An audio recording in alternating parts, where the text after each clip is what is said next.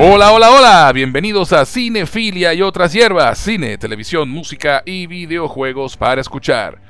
Como ya lo dije la semana pasada, vamos a empezar a hacer reseñas episódicas de series de televisión selectas y hoy continuamos con el segundo episodio de la serie del momento, La Casa del Dragón. Basada en la novela de George R. R. Martin Fuego y Sangre, la historia de la Casa del Dragón tiene lugar 200 años antes de los eventos de Juego de Tronos en el apogeo de la Casa Targaryen y 172 años antes del nacimiento de Daenerys Targaryen. La serie cuenta la historia del, origen de esta casa y el desarrollo de un conflicto intrafamiliar conocido como la Danza de Dragones, que deriva de la división de la realeza en dos bandos por la elección del heredero del trono de hierro entre Rhaenyra Targaryen, hija del rey Viserys, y Daemon Targaryen, su tío y hermano del rey. El segundo episodio fue dirigido por Greg Yaitanes y el guion fue firmado por Ryan Condal, quien también escribió el episodio de la semana pasada pero ya hablaremos del episodio. Antes quiero darle la bienvenida a mi compañero de reseña en este viaje por Westeros, quien episodio a episodio analizará junto conmigo lo que, lo que la serie tenga para darnos. Desde Quito, Ecuador, nos acompaña el George R. R. Martin de la crítica, el gran Pablo Sánchez Noguera. Bienvenido, hermano. qué, bello tú y tus presentaciones, joder. qué, qué subido. Claro, vale, sí es un honor tenerte con nosotros aquí. El honor es hablar contigo, brother. Gracias por la invitación, que de pinga. Así es, mi pana, gracias por venir. Además, para quienes no lo sepan, Pablo será de gran ayuda en estas reseñas porque a diferencia de mí, él sí que se leyó todos los libros hasta ahora publicados sobre la canción de Hielo y Fuego. No se ha leído el que el Fuego y Sangre, que es el que está basada esta serie pero podrás dar, podrá darnos algún contexto, alguna referencia o simplemente ser de esos que, dicen con desdén, pero en el libro no era así. Así que ya nos enteraremos de su opinión porque les informo a quienes no nos conocen aún que nuestra idea siempre ha sido no hablar de la película o serie que discutiremos en el programa hasta estar frente a los micrófonos grabando. Así que ni yo sé lo que Pablo opina del episodio ni él sabe lo que opino yo. La idea, por supuesto, es conversar sobre cada episodio, dar nuestra opinión sobre lo visto y, ¿por qué no?, especular un poco sobre lo que pueda suceder más adelante en la serie. Pero antes que nada, mi pana, ¿dónde pueden encontrarte en las redes sociales? que arroba Sánchez Noguera me pueden conseguir en todas mis redes. Y como soy profesor de español como lengua extranjera, si tienen amiguitos que quieran aprender a hablar español, eh, me pueden contactar a través de learnspanishonlineacademy.com. LearnSpanishOnlineAcademy.com. Qué bello. Eh, bueno, y además, tú eres ahora un TikToker consumado. Háblame, háblanos. Oye, vale, ya, ya. ya, tu, TikTok. Ya llegamos a los 600, ahí vamos. Arroba ClickSpanish en el TikTok, ahí me pueden buscar también. Lecciones Arroba click todos los Spanish. Eso. Excelente. Y a quien les habla pueden encontrarlo tanto en Twitter como en Instagram como arroba Gus en Jose.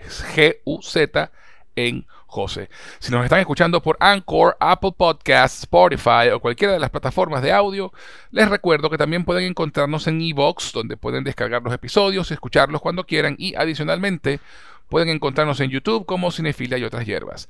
Si nos están escuchando por YouTube, no olviden suscribirse, compartirlo por lo menos con dos amigos, dejar un comentario y un like que eso nos ayudará a crecer y a encontrar más audiencia. También les informo a nuestros seguidores que Cinefilia y otras hierbas tiene un Patreon en el cual les ofreceremos beneficios adicionales a quienes deciden apoyarnos económicamente. Van a www.patreon.com barra cinefilia y otras hierbas.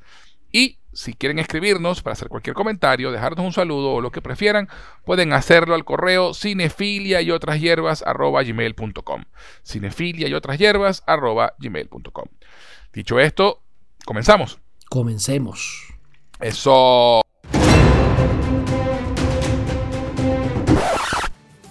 Pero, pero, pero, antes de continuar, vamos a una pequeña pausa y ya regresamos con la reseña del segundo episodio de La Casa del Dragón, aquí en Cinefila y otras hierbas. Este podcast llega a ustedes por cortesía de LearnSpanishOnlineAcademy.com, tu sitio para aprender español como lengua extranjera. Si tienes amigos o familiares que no hablan español pero que deseen aprender el idioma, en LearnSpanishOnlineAcademy.com podrán tomar clases con profesores certificados a través de Zoom. LearnSpanishOnlineAcademy.com, tu mejor opción para aprender español. ¿Te provoca una taza de té? Te presento a T-Art, una empresa creada para envolver tus sentidos y conectar con tu ser mientras disfrutas de una taza de té. Ganadora del concurso Ideas 2019 con mención especial en el área de negocios, sus productos no contienen azúcar y son 100% naturales. T-Art ofrece diferentes infusiones y aromas, pero hoy te voy a hablar de Coco Art. Disfruta del profundo sabor del cacao venezolano fusionado con el dulce aroma de la canela, el intenso sabor del cardamomo y la nuez moscada, creando una sensación única en tu paladar, endulzada y aromatizada con la belleza y delicadeza de la flor del jazmín.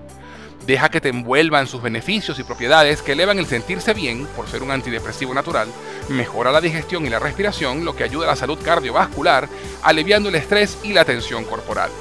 Puedes obtenerlo en presentación a granel para aquellos que aman infusionar en tetera o en su sobre individual para aquellos que les gusta la practicidad de colocar su bolsita en agua caliente y listo. Para más información y pedidos puedes escribir a somostart.gmail.com. Síguelos en Instagram en arroba somostart.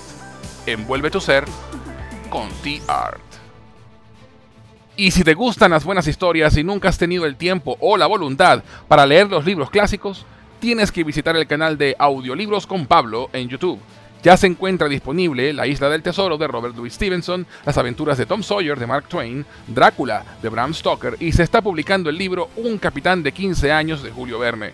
Lo mejor de este canal es que es completamente gratuito. Además, podrás conocer al narrador, ya que le puedes ver la cara a Pablo mientras él te lee el libro y puedes seguir el texto en pantalla, ya que lo verás marcado con el cursor.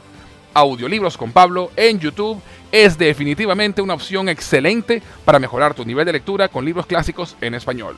Próximamente vendrán más libros en su canal, así que búscalo, visítalo, suscríbete y mejora tu nivel de español disfrutando de clásicos de la literatura. Señoras Frikis es el podcast de humor y nostalgia sobre juegos de rol, cine, televisión, cómics y música que nadie había pedido. Cada mes, tres muchachas que pasan la treintena se sientan a la mesa para contar batallitas y hablar sin criterio de temas frikis desde un punto de vista desenfadado e irónico. El programa está disponible en Evox, Apple Podcasts, Google Podcasts, Spotify y en su web www.señorasfrikis.com. ¿Qué esperas? Suscríbete y conviértete en un hashtag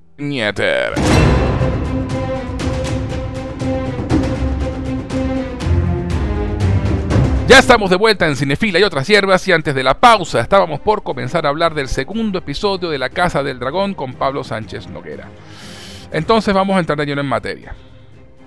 Les advierto a quienes nos escuchan que vamos a hablar sin tapujos y con todos los spoilers posibles para poder analizar la obra, así que no, si no han visto el episodio, por favor vayan a verlo y luego regresen para que conversen con nosotros. ¿Se quedaron los que ya lo vieron? Perfecto. Ahora sí, entramos en materia. Dracaris. Dracaris. Pablo, en líneas generales, si tuvieras que resumir el segundo episodio de La Casa del Dragón en una frase, ¿cuál sería? Wow. Eh, nota fácil. y, yo creo, y, yo creo, que la frase es esa, nota fácil. Te iba, te iba, a preguntar, ¿estás diciendo que no está fácil pensar la frase o esa es la frase? las dos cosas, pero yo creo que la frase es nota fácil, oíste, así. No, no, no, no está fácil. No está fácil. Así. No está fácil, papá. Colo coloquial, informal y directo al grano. No está fácil. Porque las cosas se están empezando a complicar, que es lo que estamos precisamente esperando de la serie. Me gusta. Claro. Me gusta que, que, que, que la serie. Tú sabes que en el podcast pasado yo te dije que extrañaba un poquito ese ligero sentido de, de humor sarcástico que tenía Tyrion. Sí. Este, pero estoy notando que, este, que, que, la serie no, no lo echa de menos y no intenta recrear eso. Y eso le está dando una personalidad propia más, más seria, más dramática. Más seria. De lo que tuvo Juego de Tronos, la original, desde el principio. Entonces, eh, está interesante cómo estamos en el mismo universo, pero se siente como un producto distinto, pero aún así, pues obviamente, en el mismo universo. universo. Esta serie está mucho más seria, está mucho más dramática, está mucho más solemne y deja de lado eso, eso de, de, de véanme, véanme, véanme, por favor. O sea, eso. Eh, si bien te mantiene los, los, los, los, ¿cómo que se llama? Te mantiene colgado y te mantiene el suspenso. me, me, o sea, me está gustando que está tomándose su tiempo para desarrollar las cosas.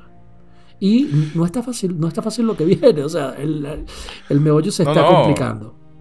Totalmente, totalmente. Eh, yo la, frase que usaría es, eh, o sería, ay carajo. Eh, va, más o menos por la misma onda, ¿no? Sí, sí, por la misma onda. Este, además que me, estoy de acuerdo contigo en que, en que no, la serie no, no, no está tratando de imitar a Juego de Tronos en el sentido del estilo, del tono y además, porque realmente no solamente eso es 200 años antes, 170 y pico de años antes, sino que realmente es, una guerra civil dentro de una familia que es la que está reinando. O sea, no, no, eh, esta serie pareciera ser, por lo menos hasta ahora, va más sobre realmente el Juego de Tronos, ¿no?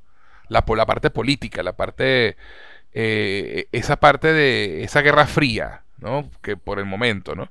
Que obviamente va, a desembocar en, una, en una guerra civil campal abierta dentro de una misma familia que eventualmente acaba con la familia, acaba con el legado de la familia. Total. Yo no sé si, este, eh, eh, o sea, ah, vale la pena mencionar una cosa, y esto es, estamos a, eh, un comentario general, ¿no? Entre Juego de Tronos y El Señor de los Anillos que por cierto, que la serie está por estrenarse, la, nueva de Amazon. Sí, ya se estrena y también acá en Cinefilia le haremos seguimiento episodio a episodio, estén pendientes. La gran diferencia, chamo, y, es, inevitable, ¿no? Comparar una cosa con la otra. Y George Martin ha, ha dicho que evidentemente él tuvo una gigante influencia de Tolkien al momento de escribir su Juego de Trono. Pero me pareció curioso una cosa que leí esta semana, chamo que, es fascinante. Y es que eh, Martin decía final de, de, del Señor de los Anillos, con aquella frase de que, bueno, Yaragorn reinó en paz durante 100 años y más. Sí, sí, sí. ¿Qué es esa vaina de reinar en paz? Eso no existe. Entonces, aquí... Claro, claro, sí. Ahí fue donde, donde él puso su bandera y dijo, yo voy a hacerlo distinto. Y él dijo, ¿cómo es ese reinado en paz? Aquí estamos viendo lo que pasa cuando una familia dominante está reinando en paz. O sea, los Targaryens están, entre comillas, en, su reinado y en su apogeo. Y esto fue lo bueno, de hecho, de hecho, de hecho, disculpa que te interrumpa, pero es que es eso, porque de hecho el rey anterior, ¿verdad? El anterior a Viserys, se le conoció como el rey conciliador. Y fue el reinado más pacífico de la historia de Poniente. Totalmente. Pero, era la vaina así que todo era armonía, paz y felicidad hasta que el tipo hasta que el tipo tuvo que elegir heredero. Ajá, pero con todo y todo que el tipo fue fuerte y demás, tuvo, tuvo sus detalles. Pero el drama, drama viene ahorita, pues. Claro, por eso lo llamaban el conciliador, porque él siempre lograba solucionar todo sin llegar a la violencia. Sí, eh, eh, Viserys trata de hacer lo mismo acá, pero Viserys es débil. Que es la, como rey. la gran diferencia. No es tonto, pero es débil. Y, y eso, y eso a la hora de estar sentado en, una posición de poder, pues eso te jode. Totalmente. Cuando, cuando el mandatario expresa debilidad, el país se ve débil. Y bueno, no hablemos de ejemplos de la vida real. Exacto. Este, pero sí, el, tema es ese, ¿no? Que Viserys eh, que bueno, el, toda la, rama del conflicto, el, inicio del verdadero conflicto viene cuando muere el rey anterior, teniendo una hija hembra que como, como heredera, que es la reina que nunca fue, y, y, los, y los hombres del reino eligieron democráticamente que no, que no fuera ella, sino el primo, que era varón. Sí, y, ni hablar de los detalles, ¿no? De que las frases interesantes. Ardería Westeros antes de poner a una mujer en el trono. Cosa. Vaya su palabra por Cosa que sucede. Dijo Daenerys. Cosa que sucede, pues. no, y, no solamente eso. Cersei en su, en su, en su pequeño también. Espacio de reina voló la ciudad también en pedazos, el Exacto, por lo menos. Son, los pequeños, o sea, son frases muy bien puestas. O sea, George Martin. Sí, totalmente. Lo puedes acusar de muchas cosas, pero no, digamos, no de incoherencia en su obra, cosa que es increíble porque, porque, porque de pana, qué mente tú tienes que tener, chico, para mantener la coherencia en 5.000 páginas. Coño, sí, sí, es arrecho, ¿no? Y, y, lo que tú decías de la comparación con Tolkien, ¿no? Eh, porque va a ser inevitable cuando se estrene la serie de los Anillos del Poder eh, comparar. ¿no? Eh, no lo digo por mí en particular porque yo tengo muy claro que son, a pesar de ser fantasías medievales ambas, pues son dos vainas muy diferentes. Eh, y sin embargo la gente va a comparar porque están saliendo casi al mismo tiempo y son series de fantasía medieval. Y, y ya desde ahorita están llamando que Casa del Dragón es la serie para adultos y el nivel de poder es la serie para familiar, la serie para carajitos. Ya, ya, ya estoy, ya he leído ese tipo de comentarios. Eh, y realmente eh, Tolkien tenía muy claro lo que él quería hacer con sus libros también. Y era crear un mito, crear mitología. Eh, una de las cosas que lo inspiró a escribir El Señor de los Anillos, y, y, empezando por el Hobbit, es que Inglaterra no tenía una mitología propia. Porque incluso la leyenda del rey Arturo pues era un libro, no, era mitología, era una novela. Y él se decidió crear una historia que fuera mitología inglesa, ¿no? que fuera contar esa, esa parte. es bien interesante. El, habrá que ver cómo se desarrolla lo del Señor de los Anillos en Amazon para ver si en realidad tiene un toque, entre comillas, para eso de, de, infantil, ¿no? Tolkien, Tolkien lo, lo, lo, lo que... No, no, infantil, familiar. Familiar.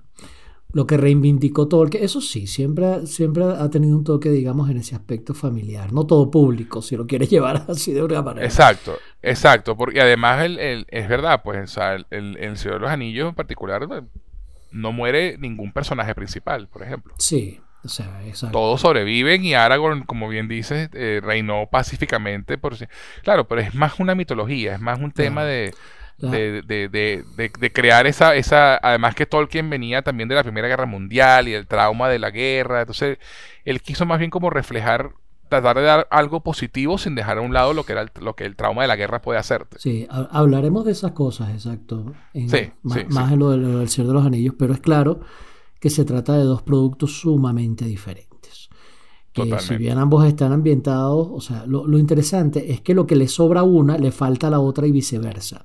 Y viceversa, así es. O sea, ¿a qué, me refiero? Exacto. En El Señor de los Anillos, la cuestión de la magia, eh, o sea, desborda por todos lados. Sí. O sea, es, una cosa que es súper mega natural y todo este rollo. Y no es que no haya magia en Juego de Tronos, pero no se abusa de ese recurso. No, totalmente. Como que, tienen una omnipresencia en, el universo de Lord of the Rings. No, y, además en el universo de Tolkien, el bien y el mal están muy bien delimitados. Ah, Blanco y negro. blanco y negro. En Juego de Tronos, no. En, mejor dicho, en. en, la canción de Hielo y Fuego Casa, o la Casa del Dragón. Esta cosa, House of the Dragon, no. Exactamente. y de hecho, en la novela de Game of Thrones, el único personaje que realmente era 100% bueno, lo matan en la primera. le cortan la cabeza. Oye, porque entras dentro de una cosa que es muy postmodernista, chamo, que el 100% bueno es 100% pendejo. sí, sí, sí. valga la palabra. yo siempre me acuerdo, yo siempre me acuerdo, eh, y valga la, la, la, la referencia, al Lex Luthor de Batman vs. Superman, ¿no? Que, le hace un comentario a Superman y le dice que yo aprendí desde muy joven que si Dios es todopoderoso, no puede ser 100% bueno. Y si es 100% bueno, no puede ser todopoderoso. Ah, una frase maravillosa de esa película, pero bueno. película underrated. infravalorada, pero bueno. Infravalorada por completo. Eso es tema también para otro podcast. Mira. Y vendrá por ahí también. El, el último comentario antes de entrar entonces propiamente en, House of the Dragon, capítulo 2. Es que Tolkien siempre reivindicó la fantasía como un asunto para adultos. Tú sabes que él tenía eh, su conflicto con C.S. Lewis, que era su contemporáneo, que es el autor de las crónicas de Narnia, precisamente por eso. Eran panitas, eran, panitas ellos. Eran super panas, pero C.S. Lewis decía que la fantasía era pachamito. Este, Y Tolkien no, Tolkien reivindicaba y escribía para adultos con temas de fantasía, y era una cuestión en donde ambos autores diferenciaban, pero bastante. Claro, bueno, excepto eh, tomando, tomando en cuenta sobre todo que el Hobbit como tal sí fue escrito como un libro para niños. Y tú lees el Hobbit y se siente como un libro para niños. Hasta, hasta cierto punto, yo. Digamos que para niños en la época en que no existía internet ni televisión. Claro, pero es que fue, fue publicada como una novela para niños. Sí, pero eso, tú lo has dicho, una novela, que la novela como tal no es un género infantil. Este, Sí. No se trata de un cuento, no se trata de un Blancanieves ni. ni- Ah, no, claro, claro. Este, por, en una época, como tú bien dices, como lo que hablábamos también la vez pasada, Los hermanos Grimm. O sea, donde los, donde los cuentos para niños tenían su oscuridad, su toque de oscuridad. Pero, pero más Eh, allá de eso, el estilo narrativo de Crónicas de Narnia y del Hobbit difieren sustancialmente. Sí, sí, no, totalmente, Totalmente, totalmente. sí. Además que eso, además que si Lewis era súper religioso, súper católico y Tolkien no. Exactamente. Y, se- y también se nota burda en la obra de ambos que, va- vaya, Aslan es Jesucristo. ¿vale? Se, se, se Lewis es supernecio. Oye, ¿tú, tú no viste el capítulo hablando de. La, la gente habla paja de que los Simpsons están muertos. Lo que hicieron fue cambiar, es otra serie, pero hay un capítulo. Evolucionar. ¿Tú viste la- el, el capítulo de los Simpsons donde ellos están en el mundo medieval? Es, No, Chamo, te, lo- te lo tengo que pasar. Creo que es de la temporada 30 o 31. O 29, no sé. 30, es, una, es, 31 temporadas. es una de las últimas, o sea, de las más recientes. Y cuando te digo de las más Ajá. recientes, quiero decir de 5 años para acá. O sea, que, que, Ok. que bola. Una serie de 5 años se considera vieja en líneas generales. Y a Sí, punto de sí. terminar. Yo te digo, no, es de las nuevas temporadas. Tiene es de 5 años para acá, 5 o 6 años. Este, y, y- y el capítulo este es totalmente, totalmente medieval, ya tiene influencia de Juego de Tronos, tiene influencia de todo este rollo, y en una de esas aparece Aslan con una cruz y una Biblia, y ¡ay! sale para allá, fastidioso. o sea, tienes que ver, tienes que verlo, te tengo que pasar ese capítulo, cierro paréntesis. Este, pero bueno, entremos, House of the Dragon, capítulo 2. Aquí yo quiero hacerte la pregunta, ¿qué te pareció el capítulo? Mira, a mí, cuidado si no me gustó más que el primero. Agree. A mí me gustó más que el primero incluso. Sí, sí, sí, por eso, por eso digo, o sea, digo cuidado por, por ser, por ser, por, por ser eh, melodramático. Pero re- realmente es- el episodio es maravilloso. Este, yo vivo y, y me desvivo por las intrigas políticas. Amo eso en cualquier historia. Y de hecho, mis momentos favoritos de, de- de Game of Thrones eran esos cuando jugaban el Juego de Tronos. Esos momentos de, de intriga política y, de manipulación y vaina. Más que las batallas que son de pinga, pero eso lo, puedes, lo has visto mil veces. Eh, pero esto, esto realmente, y este episodio es totalmente 100% desarrollo de personaje. Sí. O sea, no tiene nada de acción, nada. Ojo, desarrollo de personajes y planteamientos y guiños de lo que viene. Claro, porque claro, tiene- desarrollo de personaje y de historia. Pues, Ajá, pero lo, e que hacen, historia, porque lo, que hacen, lo que hacen en 50 minutos es impresionante. O sea, el guion es maravilloso. Total. Hablemos de la primera escena. O sea, nada más el Ya. inicio del capítulo. Este, y perdón, no sé, ¿quieres terminar tu idea? No, no, lo que iba a decir es que el, el- el título del episodio es el- era El Príncipe Canalla, ¿no? El, es el The Rock Prince, haciendo referencia a Diamond. Ok. Y, me, y cosa que me parece irónica, porque carajo sale muy poco en el episodio, pero bueno. Sa- sale muy poco, pero todo el episodio gira en torno a lo que él. En torno a- en torno a, en torno a él. O sea, los demás hablan Sí. de él. O sea, él es el eje de Sí, la acción. sí, a mí me parece que el título está muy bien puesto. A No, pesar- no, totalmente. pero- Es como el Aníbal Lecter, que aparece menos de 20 minutos en todo el silencio de los inocentes, pero toda la puta película tiene una gran influencia sobre él, ¿no? Eh, y, lo, y es lo que más recuerdas de la película. es lo que más recuerdas de la película, pese a que no es el centro. Aquí es más o menos así con la diferencia de que este pana sí es el eje de todo lo que pasa en el capítulo. O sea, tú, Eso. tú quitas a ese personaje y el capítulo no tiene razón de ser, no, no, no pasa nada. Sí, sí, totalmente, totalmente. De la- Este, ajá, ¿qué ibas a decir de- de- de la- del inicio del episodio? que hilándolo con lo anterior, de las pocas cosas que tú puedes, que tú podrías haciendo este ejercicio imaginativo que no tiene mucho sentido, ¿no? Si remueves a, a Daegon, de las pocas cosas que tienen sentido son el principio y el final. La escena de la playa donde hay un montón de, de, sol- En de soldados Los, muertos. pelda- en los peldaños de piedra, en los peldaños de piedra. Ajá, que se los están comiendo los cangrejos en una playa. Los cangrejos. Y eso es interesante porque te- eh, eh, ese pequeño. Es, yo, de las cosas que amo de la serie eh, anterior y que esta está manteniendo son las sutilezas para predecir el futuro, que a mí me parece un elemento lúdico de la serie eh, que es sumamente divertido, chamo. Eh, y, y que por supuesto, yo creo que ha sido uno de los grandes ganchos. Eh, es la razón que muchas personas como tú y yo estemos discutiendo esto y tú leas teorías y leas vainas. O sea, que George R. Martin Exacto. siempre te da pistas de lo que puede pasar para que tú trates de jugar a que eres Nostradamus, Babaganda o Reinaldo dos Santos, pues. A ver qué fue que... ¿Qué es, lo que, qué es lo que va a pasar así no te hayas leído los libros? Incluso si te los lees, ¿no? Tú estás así como que va, ¿qué va a pasar? Porque El pana ese nunca terminó mm, su puta historia original y todavía la estoy esperando, pero bueno. Exacto. Yo, yo, yo, yo me considero más como el pulpo Paul, pero bueno. Ok.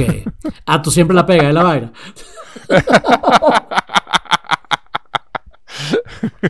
El, Ajá, entonces. el pulpo Paul es infalible y ya se retiró, chavo.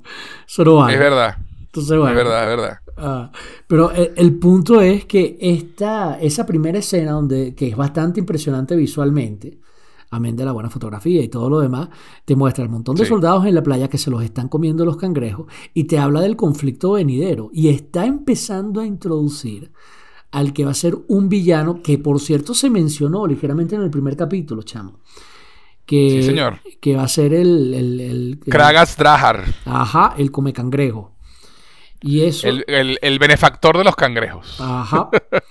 Y eso va a ser interesante porque hasta el momento tú dices, pero bueno, o sea, u- algo que te muestra el capítulo sobre el desarrollo de personaje de Daemon, que es que tú te das cuenta que el tipo quiere el poder, que el tipo es un niño malcriado entre comillas, pero, pero, pero, ama a su familia. O sea, Sí. él es, Sí. o sea, si- si llegas a una conclusión, es que este tipo, o sea, no está dispuesto a absolutamente todo por el trono. No, él no quiere herir a su familia. A pesar de que les tiene rechera, no los quiere Sí. matar. Y, y es una cosa con la que todos nos podemos sentir identificados, porque ¿quién no, ha, quién no ha vivido en su casa queriendo asesinar a, la- a las personas con las que vive en algún momento y después diciendo, coño, la verdad es que no. O sea, la verdad es que no. Eso. Dices en un Eso. momento, en un momento les, quiere, les quieres pegar un mamonazo, pero son tu familia y los amas. Y tú dices, coño, Sí. no.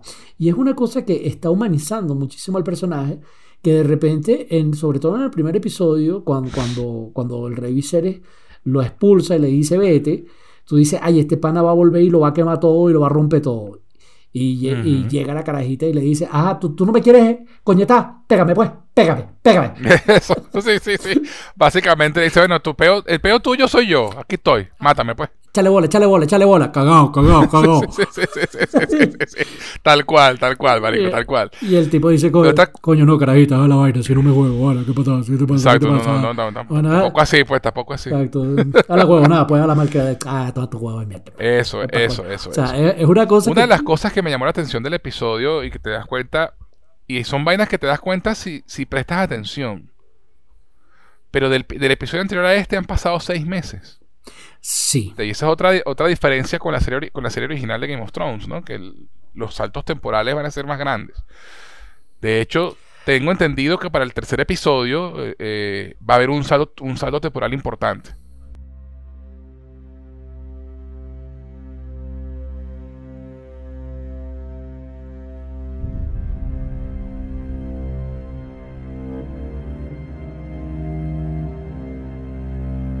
ok. Eh, bueno, tú sabes que también una cosa simpática, ¿no? De, que George R. R. Martin aclaraba, que, que la cuestión de lo del tiempo es, una, es, es uno de sus dolores de cabeza, porque, por ejemplo, él tenía un personaje en el muro y luego aparecía en King's Landing. Ajá. Y, y eso significaba un viaje de seis meses. Entonces, entonces, o sea, que por ejemplo en la primera temporada tú veías que, había, que pasaban como tres capítulos entre, eh, entre comillas, entre que- viajando- viaja- viajando un viajando un sitio para Winterfell otro. Y después cuando, cuando llegaban a desembarco del rey. Sí. Entonces él, él decía esa cuestión, no, pero luego llegaba Daenerys, en- se montaba en su dragón y estaba así en. en- iba de, de, de, de, de- de- de Roca Dragón al más allá del muro y eso pasaba en cinco minutos. Entonces decía, mira, aquí los tiempos son relativos en esta vaina. Totalmente. Entonces no me voy a. No me voy a dar mala vida por las fechas ni por los tiempos. Ustedes saquen sus cuentas. Este mundo es así. Totalmente, totalmente. De hecho, fue una de las cosas que más se criticó en las últimas temporadas de la serie, pues que, que ya Sí, se empezaron a sal- eran- se empezaron a hacer los saltos temporales. Pero, Pero se permite. Son Sí, licencias que te permiten claro. y, y se acabó. ¿Por qué? bueno, pero lo, Si- lo inter- si algo, Ajá. Dime, Si algo nos ha enseñado el cine es que al final, si la historia está bien contada, a nadie le importan esos pequeños detalles. ¿no? Empe- empezando por, por volver al futuro Eso. y este, que tiene un, un fallo gigantesco que la gente nunca repara en eso. ¿no? Sí, ¿Tú, tú, tú- tú no te has dado cuenta que volver al futuro es completamente incoherente, chamo. Sí, Eh, sí, sí. La primera es perfecta, Pero la segunda es totalmente incoherente. ¿Sabes por qué? Por el viaje del viejo al pasado. Con si, el, si, el viaja, Eh, si él viaja al pasado a entregarse la vaina, si vuelve al futuro, volvería al futuro de esa línea temporal pasada. Eh, exactamente, porque el Doc explica la cuestión de lo de la tangente. Sí, sí. Entonces, ah, ellos no son capaces de volver a- al futuro exacto, pero, pero vi si lo fue. Ah, anda, cagada, qué horrible ser adulto y que te caguen la. Sí, sí, sí, sí. A nadie le importa. Nobody cares. Pero lo que tú dices, al final de cuentas, este, si, si, la, si la historia está bien contada y, Sí, y sobre todo si cierra repito, bien, si el ah, final de la bueno, historia es bueno. no, incluso aunque la historia al final sea eso. malo, si el desenvolvimiento es fluido, tú no te das cuenta y no le paras bolas a esos detalles. Este, Eso. Pero bueno, retomando acá, pasaron seis meses de un del primer episodio al segundo. eh, y bueno, ya te- como bien dijimos, pues eh, Daemon está enclaustrado en Rocadragón sin permiso. Este, y no solamente eso, sino que tiene la osadía de robarse un huevo de dragón. Y de paso robarse el huevo que era para el hijo del rey que, que murió. El príncipe por un día. El heredero por un día, perdón, como lo llamaron y diciendo que se va a volver a casar en la tradición de, la, de Valiria con una segunda esposa, que era la, la- la prostituta que es su amante, y que so- y de paso les dice a todo el mundo que la tipa está embarazada y que se robó el huevo por eso. no, no dice que está embarazada, su hijo dice que la va a tuviera en su pero cuna sí, un huevo de dragón como era la tradición de los Targaryen. Ah, dice que está embarazada. No, no, dice, dice, que, está, dice que está embarazada. La carta que, la carta que él, le de- que él deja avisando, que, diciendo que hizo lo que hizo, invitando al hermano a la boda, y dice es que está embarazada y que se robó el huevo para ponerlo en la cuna de su chamo. Por eso es que la, por eso es que la, la amante se arrecha, Y cuando, pero cuando. porque le dijo a todo el mundo que se iban a casar y que estaba preñada. Rainera, le- eh, bueno, ajá, ella lo enfrenta. Este. Él, y le pregunta, ¿está embarazada? Y él dice, lo estará algún día. Claro, pero se lo dice, a- se lo dice a ella porque, la- porque no le puede, porque era la sobrina, pues, o sea, el- Pero lo está embarazada. lo Eso fue lo que dijiste. Y el tipo dice, bueno, lo va, lo va a estar en algún momento. más, estamos hablando. Pero en la carta, pero en la, en la carta que le envía al rey dice la- que está embarazada. Exacto, pero, pero, pero también te habla un poco del pan. O sea, el pan es deshonesto, pero honesto. O sea, el, el pana miente, pero luego no puede mentir. Entonces, es, es una. Sí. Repito, o sea, como, como tú bien, como bien lo comentabas al principio, o sea, este, este capítulo tiene muchísimo de construcción de personaje y de ese personaje, de Daemon. Este capítulo fue para que conociéramos a Daemon y para que nos identificáramos con él. Sí. Eh, o sea, el, el tipo, Sí. tú al- en el primer capítulo vamos a estar claro, cae mal. sí. Tú te das cuenta de que tiene el Es potencial. un, es un- es canalla, villano. es un canalla, es un canalla adorable. Ajá, va a ser el principal villano de la serie, pero no le terminas de agarrar simpatía. En este capítulo es inevitable que tú te identifiques con él. Por un lado, de lo que estábamos hablando de lo de la familia, y lo de lo segundo, la cuestión de cómo se desdice al momento de la verdad de que, bueno, no, pero era jugando, pues. Sí, sí. Era un bluff total. Él lo que quería era que el rey fuera para allá. Ajá, quería hablar con el hermano, exactamente. Quería hablar con su hermano. Pasa que, claro, Otto se, Otto se adelantó a la vaina y dijo, no, no, usted se queda aquí. Y yo me voy, y yo me voy con, con, 15, con 15 gatos a enfrentarme a tu hermano que tiene un dragón. Es que Otto no la piensa, ¿eh? En alguna, a veces. De hecho, Es- y cuidado y no, no sé, repito, en este caso sí no me he leído el, el libro para saber qué hay en la mente de Daemon, pero como muchos de estos personajes son, eh, valga el término, maquiavélicos y piensan muy bien lo que van a hacer, tal vez lo que Daemon estaba buscando era precisamente eso, sacarse a Otto. Él no iba en contra de Ujú. su familia, él iba en contra de Claro. Otto y de la Claro. gente que está alrededor del rey, que es la que lo tiene a él apartado. Claro, claro. Él estaba Sí, no, a tiene- punto tiene- y tú ya veías la cosa. Él iba ya, a Ya venía. a meterle candela a Otto y a toda la gente que venía ahí hasta que llegó la, la, la sobrina y le echó a perder Qué escena. Qué escena, por cierto. Sí, o sea, la tensión está clarísima. Otto fue ahí a autosuicidarse. Sí, no, y, a- y además que él, él fue, primero, porque la, la rechera que se tienen Otto y, y o sea, es obvia. es obvia, o sea, es una vaina de que, mira, lo- te quiero matar y te quiero matar. Y Eh, ojo, y Daemon le dice, bueno, tú quieres el huevo, marico, ven a buscarlo. pues". Estamos, habla- estamos hablando de ese conflicto final, pero a, a- Otto que, que al principio, no sé, en el primer capítulo, ¿qué impresión te dio Otto tiene en el, pri- en el capítulo anterior? Maquiavélico totalmente. Totalmente maquiavélico. O sea, e- e- e- ese tipo es el, no sé, medio paisel, ¿sabes? Es tipo- Pisapacito. Pisapacito, exactamente, ese es el término, chamo. Como dicen en mi tierra, pisapacito. E- es- ese, ese es el tipo que, que- que de- por el que se creó aquella frase que Dios, cuídame del agua mansa, que de la brava me cuido yo. Sí, sí, sí, tal cual. Tal cual. Porque Además que, o sea, el el- rey el le tipo- tiene una fe y una confianza y una vaina, pero, Arrecha. pero sí. el tipo bueno, es que es, hu- mira, es humano, es humano. O sea, por algo es humano. es de armas tomar, o sea, e- ese, Sí, y, es- sí. y es cuando Y llegamos su otro, a mí me recuerda-. Ajá, dime. A mí me recuerda a las maquinaciones de, de Meñique. Hasta cierto punto, pero sin el carisma que- de Meñique. O sea, el tipo Exacto, es- no es no, el no tipo, es odiable.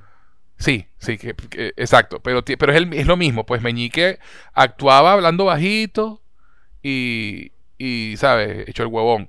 Sí, pe- pero, exacto. eh, Meñique era, eh, era un mardito que, que daba gusto que te mardiciera. O sea, porque tipo con la sonrisita te picaba el ojo y así. Sí, sí, sí. Y, o sea, eh, era un tipo súper agradable. Este, este tipo es despreciable. Este, este tipo te Sí, cae sí mal. Este Sí tipo, lo es, sí lo es. que, que ahí este pana no puedo creer. O sea, o sea, si, si te pones de- Yo, sé- yo, cada vez, yo cada vez que aparecía, yo, Otto, cállate un mes. Sí, qué tipo tan fastidioso. Es un, ay, no puedo entender. Eh, es el típico pana fastidioso de, de- de tu pana gran amigo. Que tú dices, ay, no puedo entender cómo este amigo mío tiene este pana tan Sí. necio. O sea, ¿cómo es posible cual, que el rey cual. Viserys le haya. O sea, tiene que haber algo ahí de, de otro que no, que, que- que no sepamos de por qué Viserys le, le tiene tanta fe. Y de paso, de paso, de paso, aquí fluye, y repito, entramos en el otro gran conflicto de la serie. El rey se va a casar y como otro Eso, quería que se casara y metiéndose en peos con el otro. Marico, pero es que, es que es que es arrecho porque es- esa, esa- ese es el, el conflicto político va por dos frentes, ¿no? Y está este peo en, en, en peldaños de piedra con, con el, con el con cargas Drahar, que es el benefactor de los cangrejos, este y coño, la serpiente marina, que así se llama, así apodan a a, a coño, ¿cómo que se llama el tipo? Corlys. Ujú, Corlys es que se llama. Cor- Corlys, este, que es el que maneja la flota, que dice, coño, pana, o sea, mi ruta comercial, por ahí yo hago, por ahí es que yo hago mi platica, este, estos carajos, estos piratas están metidos ahí, le pide ayuda al rey en el capítulo anterior, o sea, seis meses y pico antes, el rey le dice que no, y él y, se- y Corlys es un carajo ambicioso, y de hecho con la- tú, lo- tú lo entiendes mejor en, en esa última escena donde, con- donde él conversa con Diamond. Que le, que- Totalmente. que le expli- que explica el origen. mejor y se, se nos queda claro. Porque el tipo, el tipo dice: Mira, nosotros nunca hemos tenido dragones y sin embargo soy Targaryen, ¿no? No, eh, no, es sangre Valiria, tiene sangre, Sangre Valiria. Perdón, exacto. Él no es Targaryen. Tiene sangre Valiria. sangre Valiria. Eh, este, y, y de hecho, los Targaryen y ellos son las últimas vestigios de la, de la, de la, de la sangre Valiria. Y el tipo tiene ambiciones, pero mira, yo- nosotros, nosotros éramos tan arrechos como ellos, pero ellos tenían dragones. Nosotros no, pues. Y, le- y le dice, o sea, no es- además le dice una frase muy arrecha, porque es la forma en que él, él logra, con- con- logra conectar con Diamond, que le dice, mira, pana, o sea, tú y yo somos los, siempre hemos sido los segundos. Nosotros, nosotros no nos han dado nada, tenemos, hemos tenido que pelearnos nuestra posición.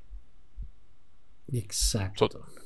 Entonces, eh, este, y ahí está ese momento también arrechísimo de Diamond cuando el tipo dice, no, porque este rey mamagüevo y, y, y inútil. Eh, no, un momentico, yo puedo hablar de mi hermano lo que yo quiera, pero tú no.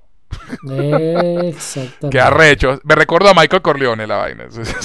Mira, Nada le pasa a Fredo hasta que, hasta que eso. muera papá. ese es, mi, es mi hermano. Este, pero sí, eh, entonces este carajo Corley dice, coño, ¿cómo hago yo para meterme en este, en el juego? Porque, verga, o sea, me están jodiendo la ruta comercial que es donde yo hago mi plata, el rey no me está parando bola. Ah, pero mira, el rey necesita casarse. Uno, él está, él está casado con la heredera, con la que era la heredera de verdad del trono, que no se lo dieron. Pero yo tengo una hija. Que, y, es, y es muy arrecho pensarlo porque, se mira, la chama tiene 12 años, la carajita. Exactamente. Y es ahí donde tú también entras en, hasta cierto punto, te, te pones en el conflicto de Viserys, que no está nada fácil. Pues mira, la que más me conviene es obviamente eh, esto, pero ¿cuál es el contra? Tiene 12. Es- Bueno, además, que es muy arrecho porque tú ves a Viserys conflictuado, ¿no? Porque obviamente él, al igual que cualquier otro hombre decente, dice, verga, una carajita de 12 años. Yo tengo 50, 60 años. Entonces, ¿sabes? El, tú le ves la de hecho, esa escena en que, en que él y ella conversan, tú le ves la cara de asco al tipo todo el tiempo. Y, es cuando tú te das cuenta que él no es un pedófilo y demás, una vez más te cae bien el rey, pero tiene, pero está en tremendo, tremendo rollo, porque el que más le conviene precisamente es con Corley, ¿no? Ese. Claro, porque es lo que, lo que, le, lo que le decía el, maestre cuando lo estaban em, haciendo el trabajo en el dedo con la gangrena y la vaina. Eh, eso, e, ese matrimonio solucionaría todos los problemas. Básicamente le dice eso. Básicamente le dice eso. Tienen la misma, tienen sangre valiria, fortalecen la vaina, tienes la flota más arrecha de, Poniente. Este, ese, ese matrimonio, esa unión soluciona todos los peos. Pero, y ahí es donde vamos a, que este tipo no es un pedófilo, es un tipo decente. Porque le dice, bueno, pero tiene 12 años, bueno, ya crecerá. Que, aquí entrenó, que aquí entrenó habría sido la solución fácil. O sea, en serio, que, es cuando, cuando tú dices, una vez más, o sea, este pana está idiota muerto porque está muy next, muy next que hecho el pendejo. No, y, este además, eh, siendo sinceros, Marico, hablando de construcción de drama, o sea, sin malas decisiones no hay historias.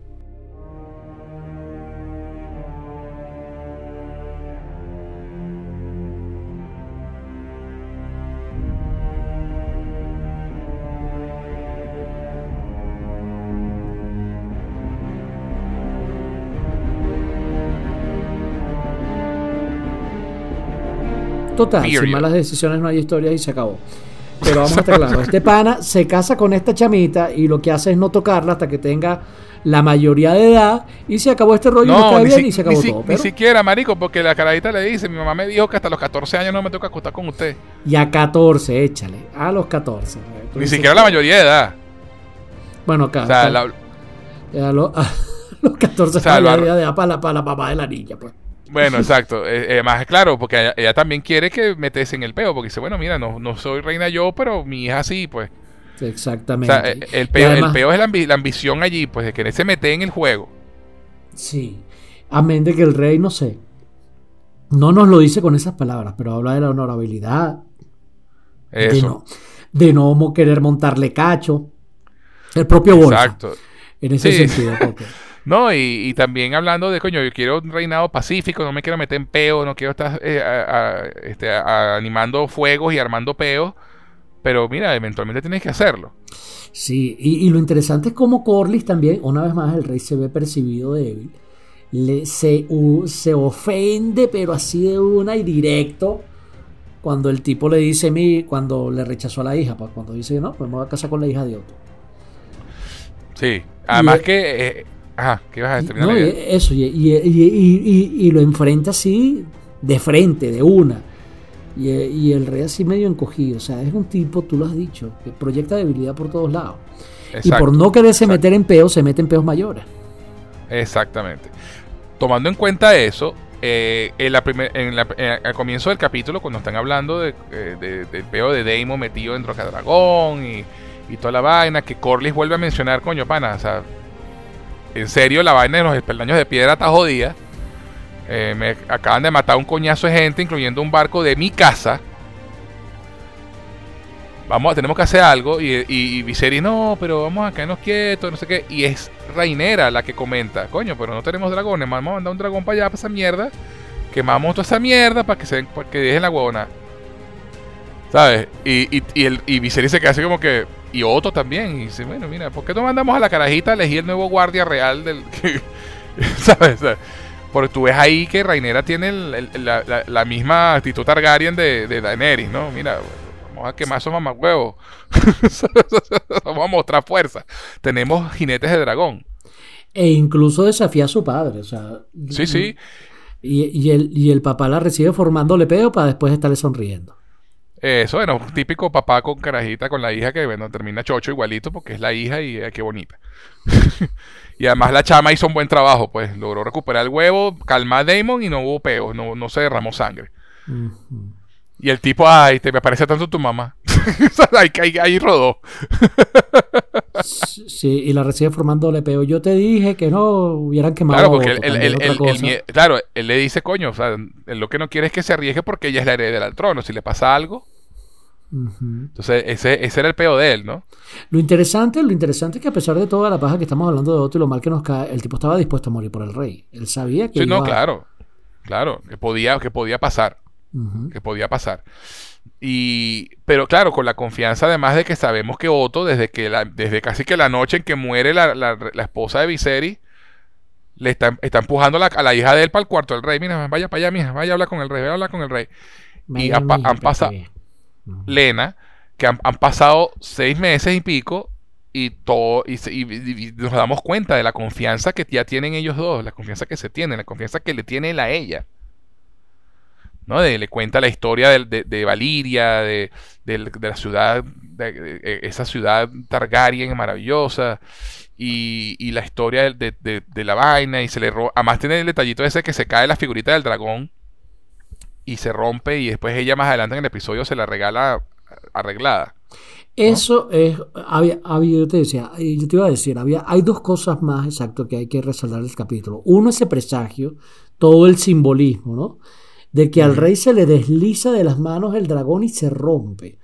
Todo, todo, lo, que, todo lo que eso simboliza es, pues por, un lado, muy obvio, pero por otro lado, que sea esta niña, la hija de Otto, la que lo repara, también tiene un simbolismo interesante. Claro, totalmente. en otras palabras, al rey se le desliza de las manos el, el reino, se le están rompiendo los dragones, se está acabando su legado y es esta, esta niña con su amor la que empieza a unirlo. Y el otro detalle que, no hemos mencionado, que también está ligado a esto, es el súper obvio dato de que en el anuncio de la boda del rey, eh, la princesa Rainera siente que su novia eh, le ha sido arrebatada. O sea, ella no oculta, pero para nada su reacción. Si, tenías, si teníamos alguna duda sobre la relación entre ellas dos, ahí quedó clarificada. Bueno, ahí puede, pues eso puede interpretarse de muchas formas también, ¿no? Este, porque durante todo el episodio, eh, sobre, todo una de las primeras escenas donde, donde Lena y, y Viserys están conversando y él le dice, tú no le has contado a Rainera de nuestras reuniones, ¿verdad? O sea, ellos tienen seis, más de seis meses viéndose y no le han dicho nada a Rainera empezando por ahí, ¿no? Este, y ella, la reacción de ella es, bueno, si usted, o sea, si usted no quiere que le diga, yo no le digo nada, yo no le he dicho nada, estamos calladitos. Porque yo no, yo no creo que Elena realmente ame a Viserys. y está haciendo eso porque su, papá se lo, está, se lo está pidiendo. Pero sí, sí. Pero fíjate, porque fíjate, porque fíjate que la noche, la, noche en que él se va para Rocadragón, que, que ella lo está dando a vestirse, él le vuelve a decir, mira, vas a ver el rey esta noche, ¿no? Y ella lo ve así como que, bueno, si tú quieres. ¿Sabes? Básicamente le dice, si tú me lo pides yo voy, pues, pero no es una vaina que ella esté disfrutando demasiado. Pasa que ella es ambiciosa y sabe que le, que, y, sabe, porque lo vimos en el capítulo anterior, le, es ambiciosa y le molesta que Rainera no lo sea. Sí, le molesta que Rainira no lo sea. Exacto, Rainira. Y entonces eh, eh, ella está haciendo eso obligada. No está haciendo eso porque quiera. Totalmente. Y, la reacción de, de, Rainera al final, cuando se enteran de la boda, eh, puede ser también como que, verga, o sea, me bolas mi mejor amiga y mi papá y no, me he enterado de nada y qué bolas esta vaina, qué rechera. Sí. Porque, porque, porque ellos tienen una conversación, ella, ella, ella tenía muy claro que el papá se tenía que casar otra vez. De hecho, un par de escenas conversando con la reina que nunca fue, que también es una escena rechísima, por cierto. Cuando conversa con ella y, la, vieja le dice, mira, o sea, está clara que tu papá se tiene que volver a casar y, va a tener más hijos y si uno de esos hijos es varón, te jodiste. Ajá. porque porque no, ahí, ahí donde dice la frase que tú comentabas al principio. Los hombres primero van a, van a del reino antes de dejar a una mujer se siente en, el, trono, en el trono de hierro. Flashback, Cersei y Daenerys. Eso. Y, esa conversación es arrechísima porque tú ves ahí que Rainera también tiene, tiene ovarios, ¿no? Sí los tiene, pero ella... eh, dice, bueno, la, la- ella dice, la diferencia entre tú y yo es que a mí ya me ungieron como, como heredera y ya se inclinaron todos ante mí. Y La tipa, ay, niñita, por Dios. le dice, tú, eres una niña de pecho. O sea, pero es que yo lo tengo claro y tú no lo tienes Eh, claro. Tú crees, que, tú crees que lo tiene exactamente. claro, pero no lo tiene claro. Eh, Exactamente. Usted cree que sabe cómo es la vaina, pero en realidad usted no sabe cómo es la vaina, es lo que le dice. Eso. Y le dice, y tu papá no es ningún tonto. Le dice después al final. Ujú. Él sabe, él sabe lo controversial que es su decisión de haber puesto, de haberla puesto a ella como heredera. Y sabe que si se vuelve a casar y tiene un hijo varón, ese va a ser el, ese va a ser el que va a quedarse con el trono. Sí. Pero Y bueno, entonces lo que- a lo que voy con, a lo que voy con todo esto es que Lena probablemente sea otra de las villanas de la serie. puede ser. Puede ser. Yo creo que Lena va, que va a estar en contra de Rhaenyra en la, en la guerra civil. Eh, lo, lo- lo interesante es que hijo de gato caza ratón. Y Sí. ella, ella es la hija del pisapacito. Entonces tú te imaginas a Lena como la pisapacita más peligrosa de todas, que es la que no parece. La, mosqui- la mosquita muerta. Totalmente, la que no parece que lo es. Pero a Rhaenyra simplemente, este, yo, yo, yo, yo, veo ahí, o sea, era, era obvio, bueno, a ver, era obvio no, pero, pero sí te da esa sensación de romance entre ellas dos, eh, bastante clara desde el primer episodio. Y el momento en que esta pana salió, salió corriendo después de lo del anuncio, llorando frustrada, este, tú dices, aquí, o sea, le dolió, le dolió, no, no solo por el rey, pese a que él estaba, ella estaba claro que eso, que su papá se tenía que casar, pero no, no vio venir lo de Elena. Exactamente. Exactamente. Entonces, porque hay una escena muy, muy, muy interesante entre Lena y, Ra- y Rhaenyra eh, conversando en el templo. Además, una escena súper bonita, la fotografía entre las velas y la vaina. Una escena muy romántica, de hecho. Este, de ellas dos. Y tú ves a Elena ya como más- ungiendo más bien como madrastra, ¿no? Habla con tu papá, ¿sabes? Eh, habla con tu papá, que tu papá es chévere, no sé cuál, y no sé qué verga. O sea, hay vainas muy sutiles ahí también de la, manipulación de, de Elena con la misma reinera. ¿Sabes? Pero al final se agarran la manito. Entonces, es una vaina. Hay un queerbaiting ahí interesante que no sé si realmente es o no es. Porque se puede interpretar de, de- de las dos formas, ¿no? Sí, y, y- y- y es algo, repito, que, que George Martin solo había explorado en el en la en, en la historia anterior entre Daenerys y la hermana ¿cómo se llamaba esta? La, mayor hermana, de la los hermana de. Tion. La hermana de, Greyjoy, de Tion. Ajá, la hermana de tío. Decía, Sí. del resto, él no, él no ha sido muy aficionado a, a- a este tipo de cosas en general, pero, Sí. eh, pero no, no deja de ser interesante las consecuencias que esto pueda tener. Y, y por eso, por eso digo que yo creo que el, o sea, para efectos dramáticos tendría, tendría sentido que Elena terminara siendo como villana en la historia. Totalmente. Porque, porque lo que yo estoy pensando es que lo que la, la- la opción la, la opción más lógica para Corlys y aquí entramos en terrenos de predicciones, ¿no? Pues la opción más lógica para Corlys es decir, bueno, ok, el rey no se va a casar con mi hija, pero yo tengo un hijo. También. Puedo casar a mi hijo con Reinera. y Y ahí también tengo entrada, y también eso también me da entrada a ser el suegro de un rey y padre de una princesa. De un príncipe, perdón. Sí. Y, y- y la otra cosa también, con la cuestión esta de, de las predicciones, es que ya vemos que Daemon, que en el primer capítulo lucía a todas luces como el villano más obvio de la, de la historia, ahora más bien puede lucir como el héroe inesperado. O un, o un antihéroe. Sí, no, el antihéroe, o sea, el tipo, porque vamos a estar claros, o sea, no hay gente buena en, en los... Exacto. En, En, lo- en en las en historias de George Martin. La gente buena le quitan la Sí. cabeza y que lo diga Nextar. O Exacto. sea, todos, todos tienen que ser, Exacto. tienen, tienen que tener su, su lado más maléfico. Incluso Nextar, que fue el, el más, el, el parangón la- la de la honestidad. sí, la bondad pura, cometió injusticias. La serie empieza con el tipo matando a alguien que no merecía morir. O sea, eso está clarísimo. En- Sí, pero que- él vivía, él, él vivía bajo las reglas de, de- de donde, de donde estaba. Él seguía las reglas. Él mató a ese chamo porque eran las reglas. Ajá, porque la- Su la peo- inf- el peo de Stark era seguir las reglas. el tipo es la inflexibilidad de la ley. Javert contra Jean Valjean. Eso, tal cual, tal cual. Así de Por eso es que a Nestar le pasa lo que le pasa, porque todo lo quiere hacer bajo la letra de la ley. Ajá. Por eso él confía, por eso es que él confía en Meñique y, y se le, y le sale la vaina el tiro por la culata. Al final, Daemon, lo interesante de Daemon es eso, que es un tipo que este, tú lo veías primero con, con una ansia de poder que parece ilimitada, pero ya sabemos cuál es el límite del tipo. Y el límite es la familia.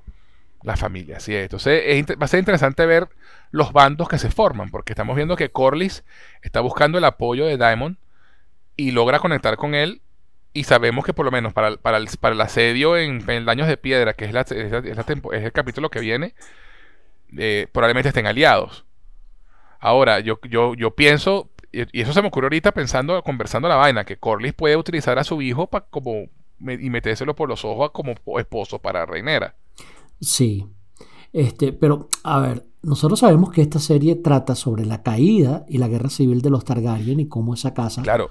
se Claro, volvió pero esa guerra, esa, esa guerra civil duró añ- años. Porque sabemos que hay un salto temporal importante en que las actrices que hacen de Rainera y Lena van a, van a cambiar.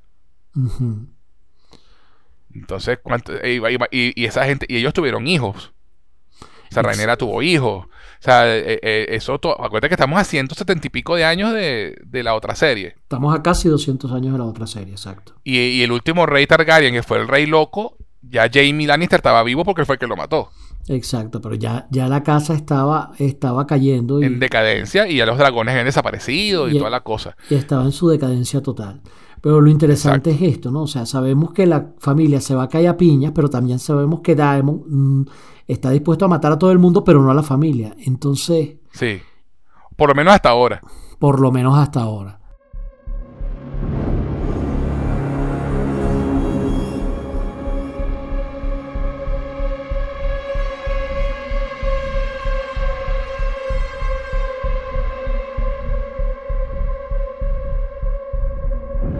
O sea, no, no lo veo como el tipo de persona capaz de apuñalar a su hija ni a, ni a, su, ni a su padre. Tendría que haber, tendría que haber a, a su padre, no, ni a su hermano. O sea, tendría que haber algo, algo más allá. Y es lo interesante donde Sí. en qué momento realmente se, se van a se van a matar entre ellos. Esto estará, esto está interesante. Y ahí es donde entra la Claro. influencia de Corlys y vamos a ver hasta, hasta qué punto. Sí, sí, este, por eso. Entonces yo creo que por ahí van a ir los tiros. Corlys va- dijo, bueno, no pude, no pude meter a mi hija en la cama del rey, pero puedo meter a mi hijo en la cama de la princesa, pues, que va a ser la reina. Vamos a ver si eso pasa. Este, y, y, y bueno, es, es- es lo que tiene más sentido, ¿no? Si tienes un hijo y tienes la hija y eso está más cerca en edad, pues, ¿sabes? Este, porque y yo, y yo insisto, yo veo a Lena como villana en esta vaina. Pero villana así Cersei, o sea, la veo ambiciosa, coño de madre. Yo De, no, de yo esas no- que sí es capaz, de esas que sí es yo capaz no la de veo Cersei, cosa. ¿oíste? Yo no la veo Yo Cersei. sí. Cersei Yo la veo Cersei, ya veremos. Yo ya, Ya la, ya veremos. veremos, pero Ve- veo Yo la posibilidad de, Cersei. de que sea, de que sea villana, eso no te lo descarto, pero que llegue al punto de lo maquiavélica de Cersei. Cersei nunca hacía nada sin pensarlo por detrás. Esta pana está. Habría, habrá que ver cómo evolucionan los personajes. ¿Qué Todavía va a pasar después de que también. Viserys se muera? Porque Viserys va a pelar gajo durísimo y ahí es verdad que van a salir las nuevas. Las verdades. Exacto, Se, y- va- se caen las máscaras. Y si Viserys tiene, llega a tener hijos con Lena y tiene un hijo varón, pues ahí, ahí, ahí, esa puede ser un motivo de comienzo realmente de las piñas de la guerra civil. De hecho, yo te, te, te hago una predicción así de una vez, sin haberme leído los libros. Va a volver Ajá. otro momento de enfrentamiento fuerte entre Damo y Rhaenyra. Seguramente, seguramente. Y, y peleas y peleas con dragones, por supuesto, porque muero por ver peleas con dragones. Ya, eso va a ocurrir, Eh. eso va a ocurrir. Este, y lo otro interesante es que, o sea, la serie realmente te está, está. Estos dos episodios han sido maravillosos en, en- en mover las piezas del tablero de ajedrez, ¿no? De- y, de, y de entender perfectamente qué quiere cada personaje, por dónde vienen los tiros y cuáles son sus ambiciones. Sí, O sea, a la- la- los guiones han sido maravillosos. sí, pero si me permito llevar tu Una- metáfora un poquito más allá, estamos Ajá. todavía en la apertura del juego y en, el Totalmente. y en el posicionamiento por el dominio del centro. Sí, sí, totalmente, totalmente, totalmente. Eh, Este, Sab- se- sabía, que, sabía que te iba a gustar mi metáfora de ajedrez. Total. O sea, se, se están armando las, la posición para una masacre que va a ocurrir. Entonces, lo, lo interesante va a ser cuáles son los bandos que se van a formar y quiénes van a estar en esos bandos. Ajá, y eso es lo que estamos viendo. Amén también del outsider, ¿no? Claro, El- además que, hablaba, además que, el además, que, que se viene. eso, el- este tipo, que, que es de las ciudades libres, ¿no? Que son ci- ciudades que no forman parte de los siete reinos. Cosa que también se menciona aquí desde, desde el principio. Dice, nunca ha habido guerra con las ciudades libres. Exacto. Este, y lo otro interesante es, eh, hablando de Viserys y su personalidad. Viserys, de verdad, se lo piensa que jode el tema de casarse con la hija de Corlys. Sí. Este, le, le pregunta a todo el mundo. a todo el mundo. y es buenísimo ver las respuestas, porque fíjate, cuando habla con el gran maestre, cuando le están haciendo la cura con los gusanos, con, el dedo engangrenado de, de la cortada que se hizo en el trono, lo que te comentaba yo la otra vez el, el- el- el- el- del episodio anterior, que el trono, eh, el mito es que el trono rechaza monarcas, ¿no? Eh, y si te sientas en un trono hecho de espadas, te puedes cortar y el trono pues te dice, mira, tú no. Este- esta temporada del trono está puyúo. Tapuyugo. Este, y él habla con el maestro, el maestro, como te, como dije, te dije hace rato, le dice, no, mira, sí, ese matrimonio es perfecto para la vaina.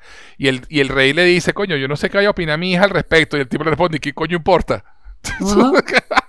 O sea, así como que verga, que, que bola.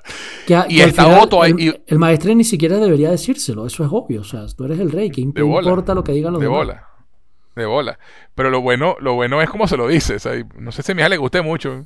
¿Qué Y- importa? y ¿Cuál es la importancia? Tú eres el rey, weón. Exactamente. Exacto. Y Otto está ahí y Otto muy inteligentemente lanza el... "Oh, yo no sé qué tan buena idea sea la vaina, pero tampoco ta- tampoco lo dice de frente porque quiere, bueno, él quiere, él quiere que sea la hija de él. Muy meñique, por cierto, eso. Muy meñique eso, sí. Y cuando se lo comenta a Elena en una conversación que tienen, ella también, muy cara de póker. Ah, estoy seguro de que sería una buena esposa. Porque tú eres un, un mu- un- un tipo muy de pinga, básicamente. Le dice, tú tienes una disposición tan chévere, tú te vas a llevar bien con quien te cases. La tipa logró voltear la vaina un elogio hacia él.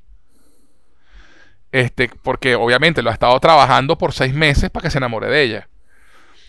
Y, to- y el peor es que el, el está hablando con todo el mundo porque quiere que alguien le diga, no te cases con ella, no es, lo mejor, no es la mejor idea. Pero todo el mundo le dice que se case con la carajita de 12 años.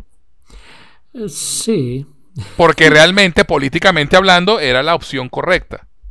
sí. sea, y, era- y- y esperar que creciera y ya, pero el rey dice, mira, no. Porque el rey está enamorado de Elena. Le gusta. Sí, totalmente. Totalmente. Porque lleva, lleva más de seis meses reuniéndose con ella, presumimos que a diario, y comiendo juntos y conversando y tal, y qué sé yo. Entonces ya el carajo, el tipo, ¿sabe? El tipo dice, coño, yo, eh, yo quiero esto, pero todo el mundo me está diciendo que haga esto. Y, mi, y, y entonces, coño, el tipo está con esa dicotomía encima y al final toma la decisión incorrecta, políticamente hablando, porque en- enemista a todo el mundo con esa decisión. Sí, todo, todo el mundo quedó molesto. todo el mundo quedó arrecho y no quedó nadie feliz. Nadie. Excepto, Lena y Otto. excepto ta- tal vez Lena y Otto. Más nadie. Exacto. La sonrisita de Otto cuando, cuando el tipo lo anuncia, o sea, fue así demasiado evidente. Total. Este, y. Pero el carajo está, está, está enamorado, pues viejo enamorado de carajita. Con la, inclu- incluyendo la, a cada rato a todo el mundo, no, llamaba mucho a mi esposa. se llamaba mucho a tu madre, se lo dice a, la, a, a Rainera y todo, que yo, eh, se lo iba a decir, y la, hija sí, yo sé que te tienes que volver a casar, papá, tranquilo, no le pares bola. La chama, de hecho, una vaina que me gusta mucho del personaje de Rainera es que ya desde ahorita es mucho más inteligente que Dani. Que Daneri. Totalmente. Pero rato largo. Daneri era eh, increíblemente impulsiva y arrebatada. Sí. Eh, porque también acuérdate, bueno, es que Daenerys nació de, y se crió de la tragedia, disminuida. Claro, claro. Su, su hermano Claro, la totalmente. vendía. Esta pana sí ha sido criada como una princesa. Y eso, Claro, es, una- y eso es una, y pero- una diferencia gigantesca. Pero, Claro, si pero- algo pero de todas maneras, la la- la y la serie de George Martin es, es, es- es que evolucionan. Y el que no evoluciona se muere. Eh, to- todos los personajes que terminaron siendo protagonistas si te pones a ver en, en la serie de, de George Martin, eran una cosa en la primera temporada y otra en las últimas. Y si no llegaban a las últimas, era porque o se habían cruzado con la persona incorrecta o tomaron malas decisiones o simplemente no evolucionaron, que termina siendo prácticamente la misma vaina. Entonces habrá que ver, ya, ya, vimos del capítulo anterior para este, una primera evolución con Daemon. Habrá que ver cómo, cambia, cómo cambia... Con, con, Rainera. Ajá, cómo cambia la princesa por un lado, cómo cambia eh, Lena. Y el rey Viserys ya está viejo para cambiar, ya se lo van a matar.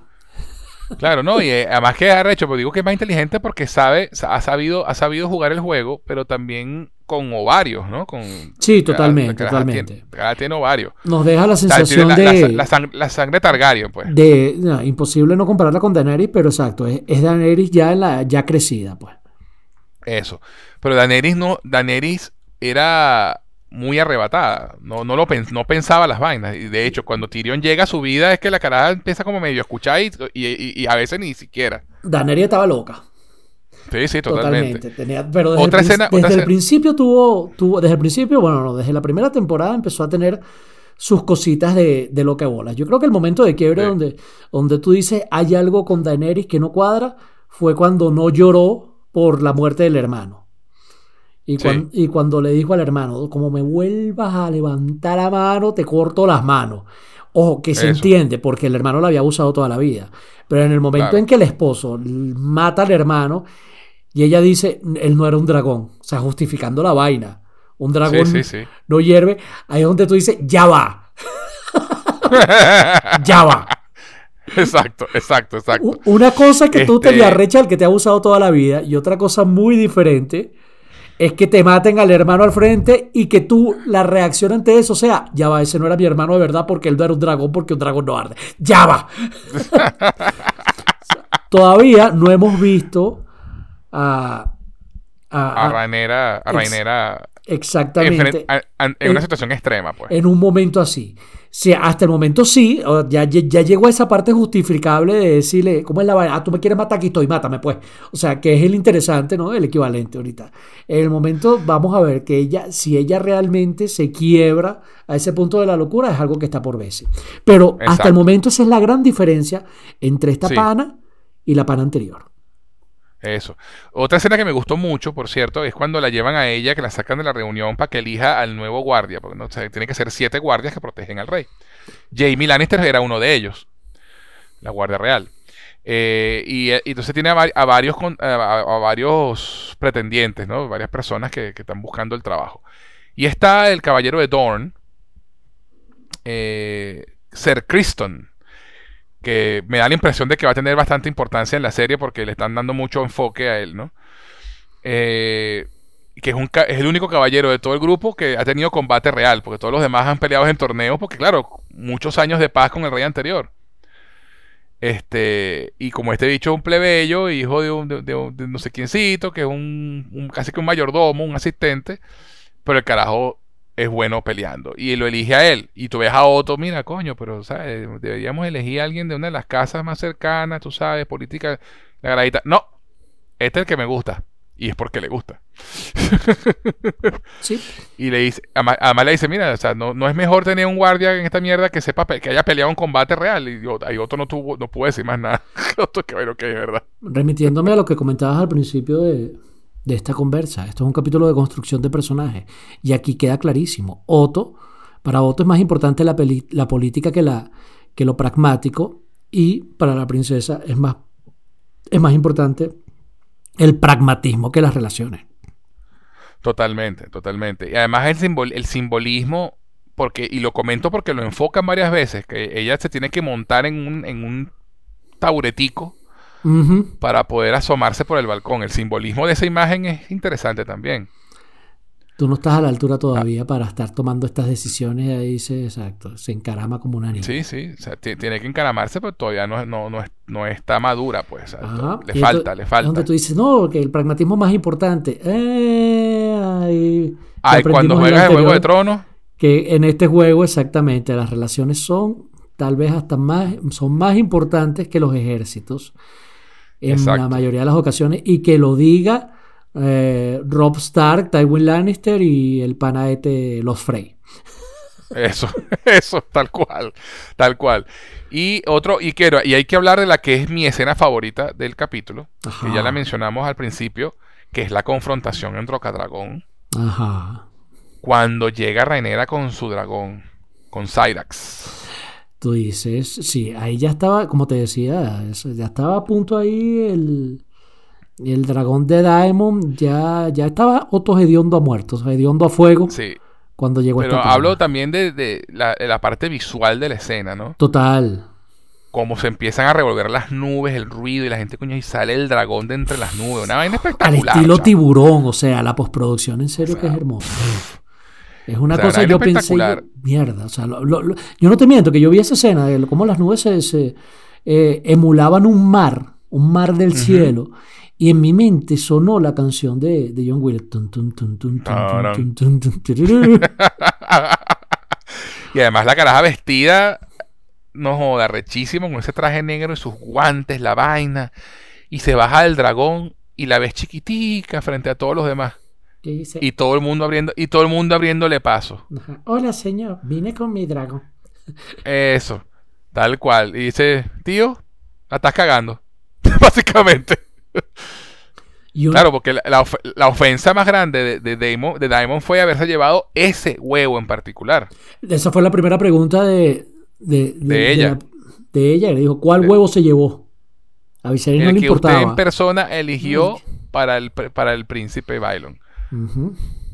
Y claro, y, y, te lo dice que en el capítulo anterior, cuando ella habla con la mamá, ella le dice que tú, elegiste, pasaste mucho tiempo eligiendo específicamente cuál huevo iba a ser para tu, para tu hermano. Y, de hecho, eso es lo que más molesta a Viserys y cuando él decide si hay que hacer algo con mi hermano. Cuando se enteran de qué huevo se llevó. Eso es lo que termina de, tomar la decisión. Y el rey Viserys iba para allá, voy para allá a hablar con ese huevón. Y donde otro le dice, no, tranquilo que voy yo. Pero, pero eh, ella pasando, o sea, esa imagen de ella caminando entre los soldados y se ve toda chiquitica, pero regia. Verga, pana, muy arrecho, muy arrecho. Sí, visualmente. Toda, esa escena, toda esa escena visualmente tiene, eh, la construcción visual de esa escena es maravillosa. Maravillosa. No, en, general esta serie está demostrando que está a la altura de lo que, de lo que la anterior logró fue a partir de las últimas tres temporadas. Sí, sí. Ah, otra cosa, otro dato interesante de, en cuanto a la parte técnica de la serie. Tú sabes que eh, Lucas, el Disney construyó un sitio que lo llaman eh, eh, se me, tenía el nombre ahorita en la calle se me fue. Que es como una cúpula, imagínate la, cúpula del poliedro. Todo relleno por dentro con pantallas 12K. Ajá. Y lo usan para, para filmar eh, escenas de exteriores sin viajar a exteriores. Ok. O sea, es una tecnología arrechísima que, eh, están utilizando ya para películas. De hecho, la utilizaron en The Batman, la utilizaron en Thor, Love and Thunder, la, utiliza, la, utilizaron en Mandalorian, que, que, fue la primera serie que la utilizó. Okay. Que, que sencillamente tú no puedes meterte allá adentro y tienes, puedes filmar exteriores. Y por ejemplo, si quieres hacer una escena en el atardecer, ya no tienes que esperar al día siguiente para recuperar la luz porque la puedes simplemente volver a poner en las pantallas o sea, es, una, es un paso adelante en la evolución de los efectos especiales, sobre todo para, filmar exteriores. Claro. Eh, esa escena en Roca Dragón del, capítulo se filmó en eso, en ese sitio. Tiene mucho sentido. Uno, uno, uno que construyó especialmente HBO eh, para, para ellos, pues. No utiliza, porque Disney tiene el suyo. Y, y estos, bueno, decir, eh, se copiaron la vaina y hicieron su propia versión un poco más grande. Eh, y chamo, o sea, ah, todo esto lo comento porque es impecable el efecto. O sea, tú de verdad crees que estás en un exterior. Sí, sí, sí, sí. se nota, o sea, se nota, tú lo has dicho. La, no, la producción es, es flawless total. Flawless total, es impecable desde todo punto de vista. Qué increíble eh, esto interesante y estos detallitos de la tecnología. Tú sabes que yo he visto ese tipo de pantallas en vivo. Sí, yo sé, yo lo sé. Este, y, por eso te lo comentaba, porque realmente, coño, no me acuerdo el nombre, le llaman como la cúpula, tiene un nombre así burda de... cinematográfico. Eso, el nombre de la, eh, vaina, ¿no? Este, ese tipo de paneles interesantes, o sea, están... Eh, yo, me acuerdo haber hecho una entrevista sobre eso a alguien de Sony que había que tenía en exhibición una pantalla de más de 8 metros de largo este, y lo interesante era eso, ellos tenían un background que, se movía, tú te tomabas una foto ahí, parecía que estuvieras, o sea, ese, background, o sea, la pantalla verde se quedó loca. Sí, sí, sí, Es, la, evolución del, tema de las pantallas verdes. totalmente, que se ve, y, de hecho, pantalla verde con relación a esto. Porque y de hecho, uno de los actores comentaba, creo que era el, el que hace Diamond, que, se impresionó muchísimo con, la vaina porque, o sea, en cuanto a la inmersión del, del actor, pues coño, no estás viendo una pantalla verde, estás viendo realmente el sitio. El sitio totalmente, ahí, exacto. Y yo, yo me acuerdo que yo le pregunté al, al, al, especialista de Sony sobre ese tipo de pantallas y les preguntaba, pero entonces, bueno, porque tú no veías bordes por ningún lado. O sea, y la cosa tenía 8 metros. Y él decía, pero ¿y esto por qué no? Esto se hace bajo pedido especial y lo que él me comentó es las podemos hacer en este momento, ya contamos con la tecnología para hacerlas tan grandes como el cliente lo requiera. O sea, mm. yo decía, en otras palabras, tú podrías hacer esto del tamaño de un edificio. Y ellos dijeron, sí, si el cliente lo necesita, no hay ningún problema porque se basa, a, es como, él, me hizo esa comparación, es como bloques de Lego. O sea, tú puedes construir la pantalla tan grande como quieras y simplemente se ensamblan los paneles. Exacto. ¡Wow! ¡Qué interesante! Eso fue hace 10 años aproximadamente. por el Exacto. Se mira, mira la, tecnología donde está ahora, pues. Y lo, interesante, ojo, eso me lo decía el tipo de Sony. Y al año siguiente empecé a verlos en marca china Mitsumirichita. Que ya. Ah. que, tú dices ya, los chinos lo copian todo. O sea, ya, ya incluso manera. Evidentemente, esta tecnología no es nada barata pero cualquier persona que tenga cuatro lochas puede conseguir, entre comillas, imitación y adquirir, forrar una pared de tu casa con una pantalla, con pantalla. Exacto. Y no, no es imposible, ¿eh? o sea, económicamente no es, no es una cosa solo para los súper ricos si sabes a, qué proveedores buscar. Cierro paréntesis tecnológico, pero bueno, tú trajiste el tema y vale Pero no, no, no, es que me pareció, me pareció, me parece buenísimo que lo comentaras porque es que realmente es impresionante ver la escena porque sí, lo es, es flawless es flawless. O sea, tú ves la vaina impecable y tú dices, miren, que en donde habrán filmado esto, pues lo filmaron en la cúpula esa. Allí el, trabajo de animación 3D y de diseño gráfico es tal vez lo más impresionante. ¿Sabes que una de las cosas que a mí también más me, me, llamó la atención, hablando otra vez de cosas de tecnología, chamo, es como la mayoría, la inmensa mayoría de la gente que yo he conocido, que tiene una pantalla y un televisor 4K, no tiene idea de lo bien que se ve su televisor porque los contenidos en su mayoría no están diseñados para hacer 4K. Totalmente. Entonces, cuando tú vas a este tipo de ferias y a este tipo de exhibiciones, es donde tú realmente te das cuenta del potencial de lo que tiene tu. Eso. De los aparatos que tiene. Es como el cuento eh, de que la gente en el teléfono tiene, o sea, una capacidad de computación mayor de la que fue necesaria para llevar el hombre a la luna. Y la gente no toma conciencia de eso. Hoy en día vivimos rodeados de milagros de los que no tomamos sí. Entonces, es interesante que estén utilizando esto. O sea, esta gente conoce los recursos que hay y los utiliza al máximo. Claro, pero también invierte. Invierte porque no es nada barato hacer eso. Claro, claro.